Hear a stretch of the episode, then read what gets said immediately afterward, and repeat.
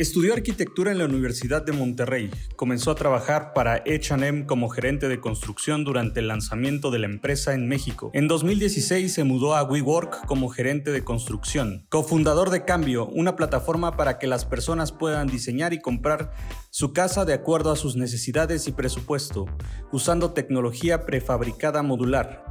Él es Gilberto Gutiérrez y él siempre piensa fuera de la caja.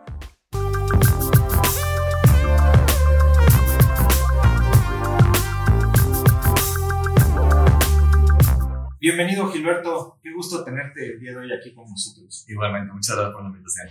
Platícanos, ¿cómo nace este, la fascinación por la construcción o, la idea de empezarte a meter de esta manera en los temas de construcción? Pues mira, yo soy arquitecto, así que tengo ya casi 20 años metido en temas de construcción.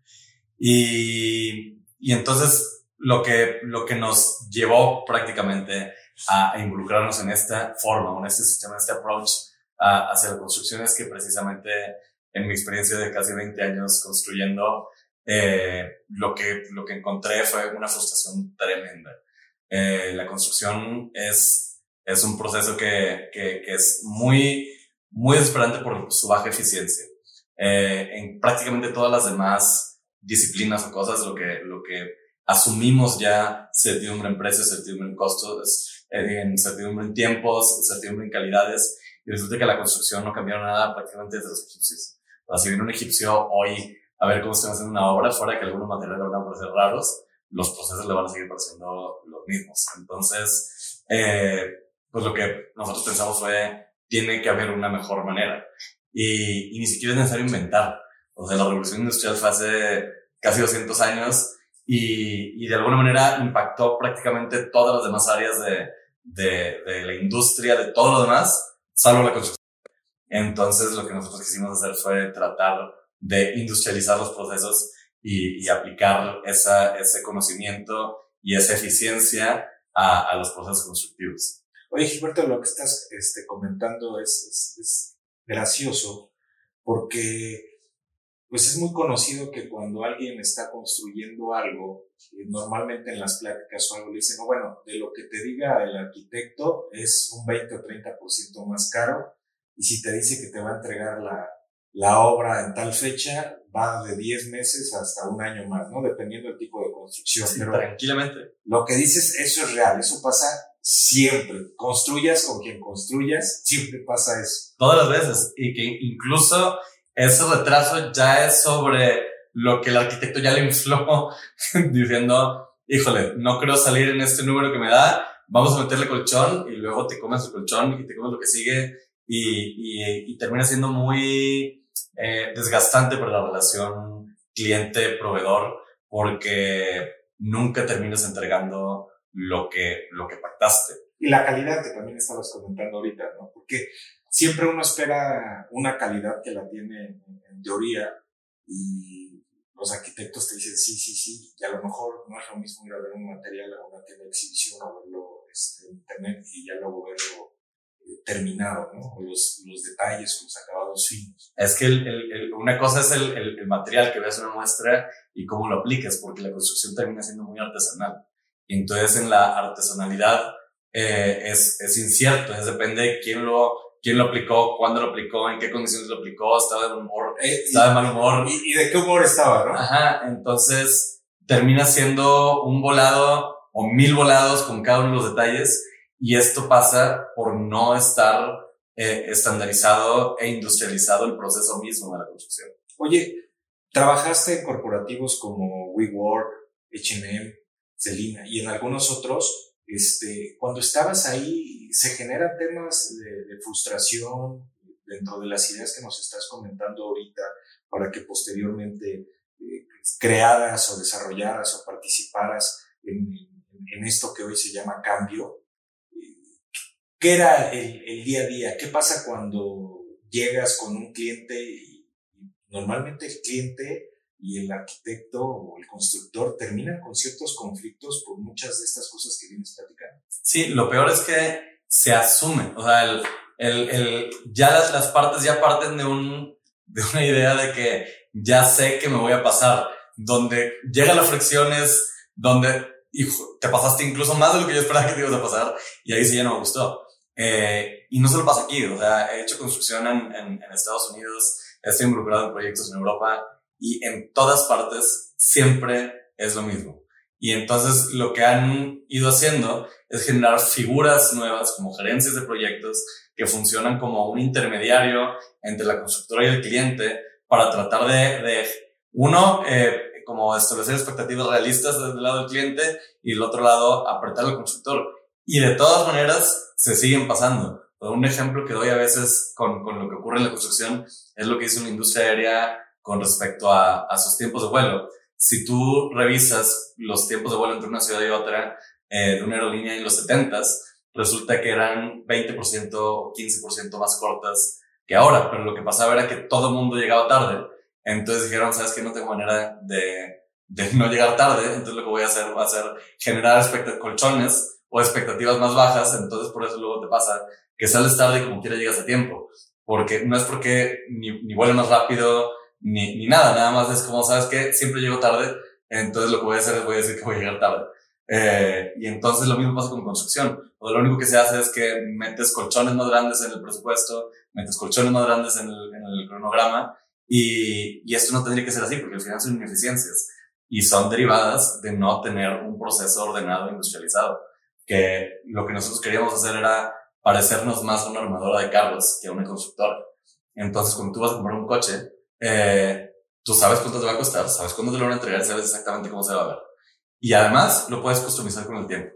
O sea, si después tú quieres cambiarle reinas, quieres eh, ponerle sonido, quieres cosas que a lo mejor no tenías el presupuesto cuando lo compraste, pero las puedes hacer después, como es algo que esté industrializado, nada más ya sabes que le puedes quitar una rueda y se ponen las otras y listo, se te ponche una rueda y le, se la cambias. Y, y ese, ese approach a la construcción no, no entiendo por qué nunca se hizo. En realidad, todas las partes estaban ahí y nada más faltaba juntarlas. Es que normalmente cuando vas a construir o, vas a obtener algo, lo quieres como en la revista que lo estás viendo, como lo estás imaginando. Entonces ahí se generan varias de las cosas que nos estás comentando. Actualmente, ¿qué está pasando con la vivienda y la construcción en México? Hay un déficit de vivienda no solo en México, es mundial. Eh, se espera, o sea, solamente para cubrir el gap de, de, de, este déficit de vivienda que existe en México hoy, se necesitarían construir 800 mil casas al año por los próximos 20 años. O sea, de ese tamaño tiene un crecimiento neto anual de 4.6%. Es enorme. O sea, esto no es un problema que ni una, ni dos, ni tres constructoras van a resolver. O sea, esto es, es, es, es gigantesco. Estamos hablando de México. Acabo de regresar de Guatemala antier, eh, porque precisamente ellos tienen un déficit de 2.5 millones de casas que no tienen manera de resolver ahora y precisamente están ya todos volteando a ver cómo le hacen para resolver el, el, el problema de vivienda. ¿Cuál es la propuesta de cambio para esto? La propuesta de cambio es modularizar, eh, estandarizar eh, a través de la prefabricación de las partes de la vivienda.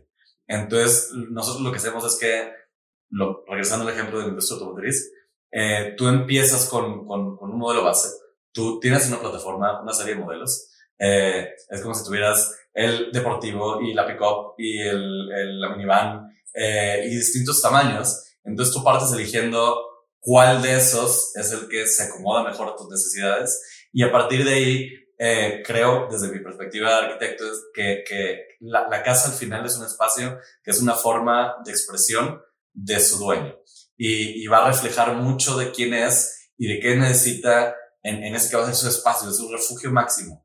Entonces, tampoco, y eso fue para mí un gran error eh, de, del principio de los 2000 con toda la vivienda de interés social, que ahora es un problema más grande porque se construyó y ahora está toda abandonada eh, y, y, sin terminar de pagar, que es otra, otra historia que ya, ya, ya tocarán. Eh, pero lo que nosotros pensamos es que la casa tenga la posibilidad de ser escalable y de ser, que evolucione junto con su usuario. Y, y para esto se diseña pensando en esa evolución, en la que el usuario con el tiempo pueda customizar, o sea, de principio tú partes de un modelo, de un modelo básico y tú vas eligiendo qué, qué características, de acuerdo a opciones que ya tenemos diseñadas, que ya tenemos resueltas. Eh, quiero duela, no quiero duela, quiero tal acabado un muro, no quiero tal acabado un muro. Y que eventualmente, no sé, era el que compró la casa, era soltero y estaba solo, eventualmente se casó y el que era su cuarto de tele o su cuarto de juegos, ahora se tiene que convertir en, en la habitación del bebé.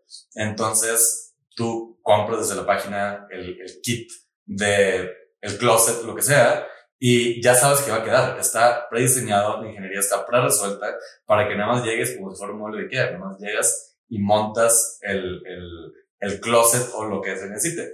Después el niño creció, ya no estás el cuarto de bebé, lo desarmas otra vez y le cambias, son, son piezas que le agregas o le quitas. En un mercado tan tradicional como el que tenemos en México y todavía más en, temas de, de construcción, cuando llegan ustedes con un modelo de negocio tan, tan disruptivo, yo cuando estábamos preparando el tema de la entrevista y lees, no teníamos el conocimiento al 100% dices, nah, no se puede o, o, no lo quiero, ¿no? Porque no va, no va a ser bueno, no va a ser correcto. O sea, pensamientos que a lo mejor te has podido encontrar. ¿Cómo, cómo estás combatiendo todos este tipo de situaciones? Creo que hay dos cosas. Uno, eh, la conveniencia es algo que no podemos evitar. Cuando algo es suficientemente conveniente, empiezas por curiosidad y acabas cayendo. Entonces, algo que resulta ser tan conveniente eh, es probablemente el mismo problema al que se enfrentó en su momento Amazon a la hora de vender productos. Es como, lo voy a pedir y nada más me va a llegar.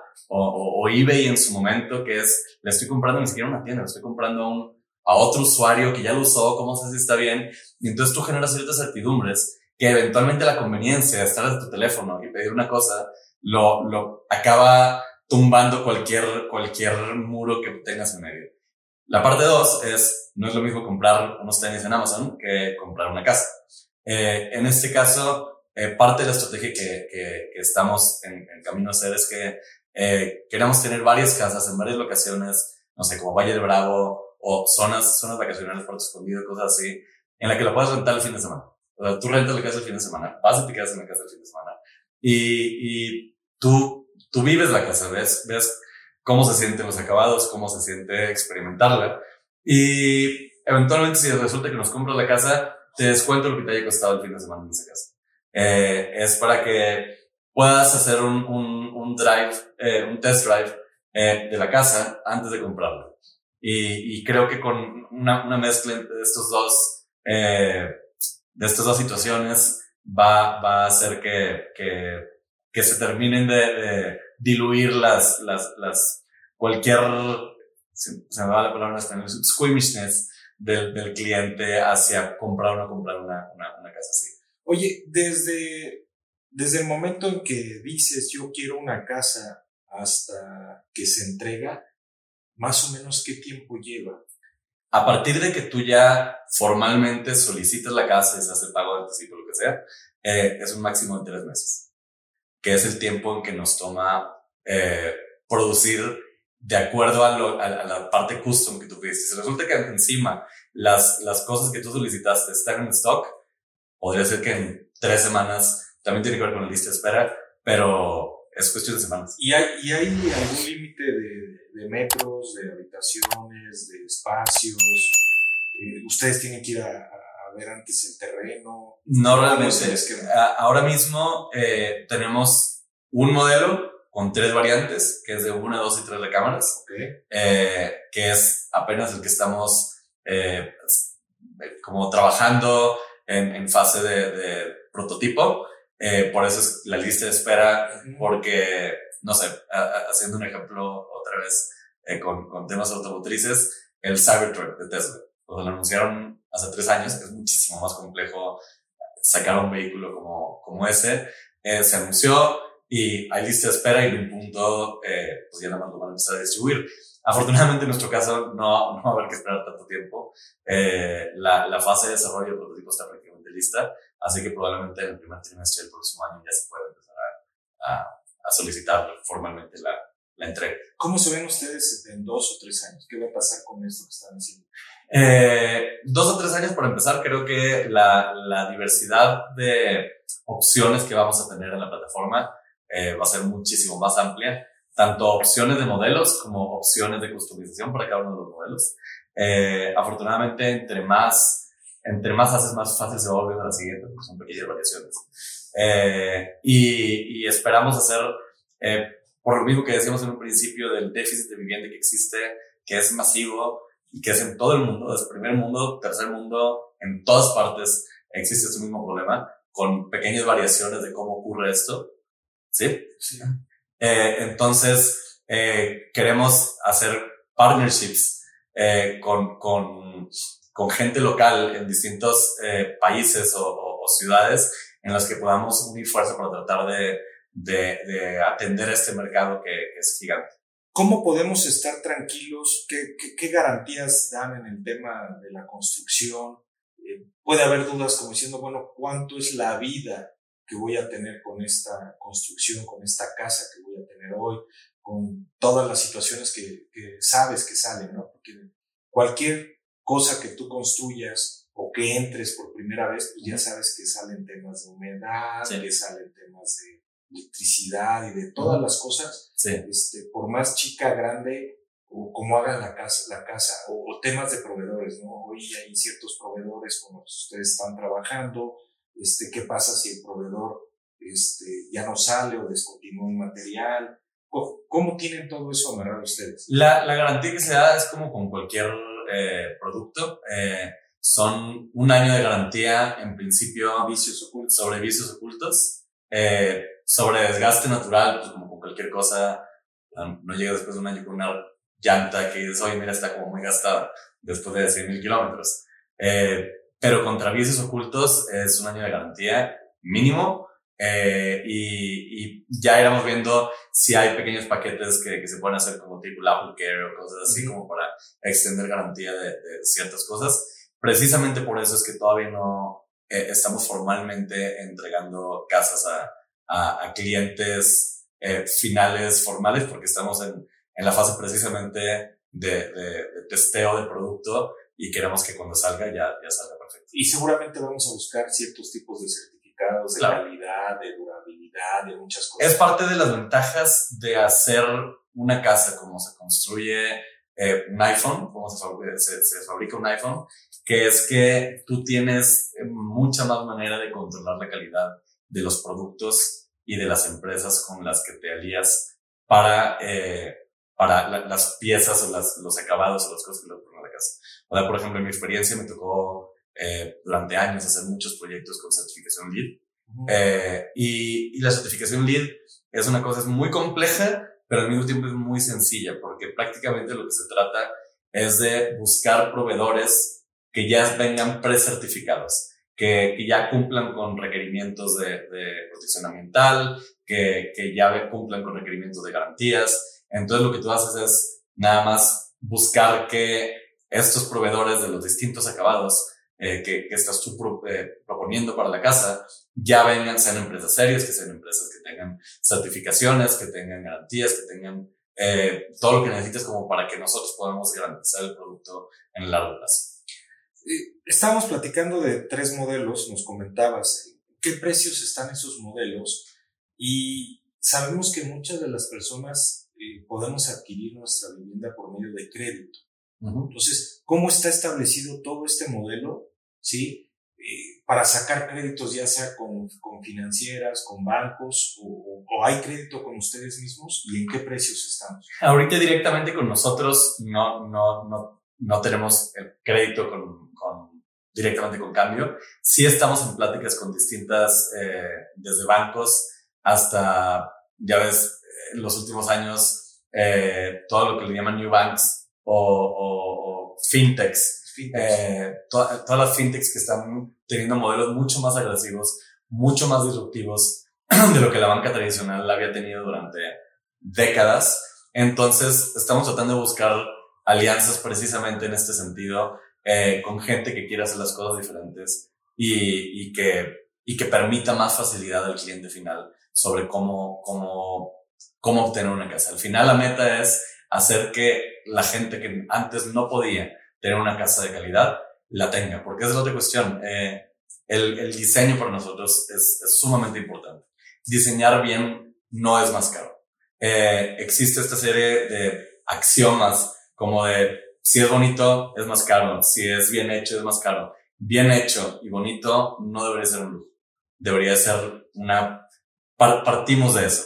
Luego hay maneras de economizar eh, y que precisamente por eso es que parte de la propuesta de valor es que tú puedas ir eh, modificando y, y, mejorando tu casa sin necesariamente pasar por un proceso de remodelación. Que, que la remodelación al final de construcción es incluso todavía más difícil y, y, y, más caro y más problemático que la construcción desde cero.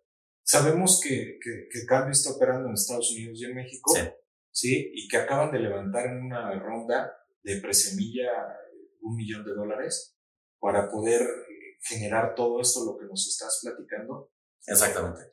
Eh, afortunadamente logramos levantar 1.3 casi, 1.3 millones de dólares en, en, una ronda de presemilla que para lo que la necesitábamos era precisamente para el desarrollo de producto, para el, el testeo de producto. Al final, como con cualquier cosa, el prototipo tiende a ser mucho más caro que, que, el, que el producto final ya a escala, eh, porque todo lo estás haciendo eh, de uno en uno en uno. Entonces ya no tienes las ventajas de economía de escala de en vez de comprar un lavabo, compras mil. Eh, entonces, eh, para eso es para lo que estamos ahorita en, en, en la fase de, de, de, gastar este, este dinero que, que juntamos en, en, la, en la ronda esta. Y afortunadamente las, las cosas van muy bien. Hay muchísimo interés del mercado. Eh, precisamente este viaje a Guatemala que te comentaba es porque de una empresa muy, muy grande cementera en, en, en Guatemala está muy interesada eh, porque ellos son el principal candidato a tratar de resolver el, el, el problema de, vivienda en el país y, ellos están conectados con, son la, la, más grande de Centroamérica. Entonces ya empezaron a platicarme, oye, y, Honduras y Nicaragua y Salvador y, y, y eso nada más es hablando de, de nuestra región. Luego está Estados Unidos. Estados Unidos, el déficit es enorme. O sea, es un país mucho más grande, con muchas más necesidades y que no están logrando resolver el problema de vivienda, sino todo lo contrario. Incluso. O sea, cada vez suben más de precio las propiedades. Eh, no sé si habéis visto, pero hasta hace dos meses el precio promedio de un departamento en Nueva York de una habitación era de 5.200 dólares. Por eso es que ahora la Ciudad de México está llena de, de americanos, porque la gente no le alcanza, no le alcanza para vivir. O sea, ya no, se, ya no es un problema exclusivamente de clases bajas, ya es un problema de todos. Entonces, creemos que hay una solución y, y esperamos ser parte de, de ella. Eh, ahorita es solamente en, en, en, área metropolitana o como mencionaste ahorita por tu escondido Oaxaca, o sea, cualquiera puede decir yo quiero aquí, yo quiero aquí, yo quiero aquí y así lo vamos a hacer. ¿Eso no encarece todo el tema del proceso? Eh, encarece la parte de la logística. Eh, lo que, digamos, hay dos partes en el proceso. Por un lado está la producción de la casa y esa parte, sobre esa parte tiene certidumbre total. O sea, uh -huh. esta casa va a costar tanto de acuerdo a las cosas que yo especifiqué que quería que tuviera. Eh, y luego, pues ya dependiendo de dónde estés, es, bueno, ahora se calcula, se calcula el flete eh, como con cualquier cosa que vayas a comprar eh, por, por estafeta o lo que sea que te manden, es, no es lo mismo que mandes algo aquí a Puebla que mandes algo a Tijuana. Habiendo dicho eso, los costos de producción son tan bajos por el proceso industrializado de la, de la casa eh, que terminan no impactando tanto el envío. Como una referencia, un envío de una casa de 112 metros cuadrados a Valle Guadalupe el envío debe andar entre 160 y 180 mil pesos. Ok. Entonces, termina no siendo un deal breaker para alguien que esté en una zona que de todas maneras está remota. Hay requerimientos y todo para decir, yo tengo mi terreno, pero debe de, debe de tener luz, debe de pasar drenaje, me imagino, ¿no? Exacto. todo eso lo vas viendo eh, cuando decides. Exactamente. Hay una, hay una parte del proceso en la que tenemos que estar muy de la mano del cliente, porque una cosa es la definición completa de la casa en sí misma y luego es cómo es que la casa va a llegar a conectarse a su sitio final. Entonces, para eso hay, hay dos, dos maneras de llevarlo. Una manera sería que nosotros directamente con nuestra red de contratistas, como te decía, tengo casi 20 años construyendo en México por todo el país. Entonces hay manera de que nosotros hagamos el llave en mano y que, y que dentro de nuestra red de contratistas que tenemos por todo el país, hagamos el, el trabajo de preparación del terreno como para que tú llegues y llegamos con la casa. o nada más decirte, aquí están los requerimientos, eh, tú puedes hacerlo con tu, con tu contratista local, que nada más me deje las condiciones necesarias para yo llegar y, y plug and play. Gilberto, quiero agradecer tu tiempo, quiero agradecer esta gran explicación que nos diste, quiero agradecer sobre todo que tanto tú como Cambio sin duda piensan fuera de la caja. Muchas gracias. Al contrario. Gracias por acompañarnos. Recuerda seguirnos en Facebook, Twitter e Instagram. También escuchar nuestros episodios en Spotify, Apple Podcast y Google Podcast. Yo soy Edgar Garza y recuerda pensar fuera de la caja.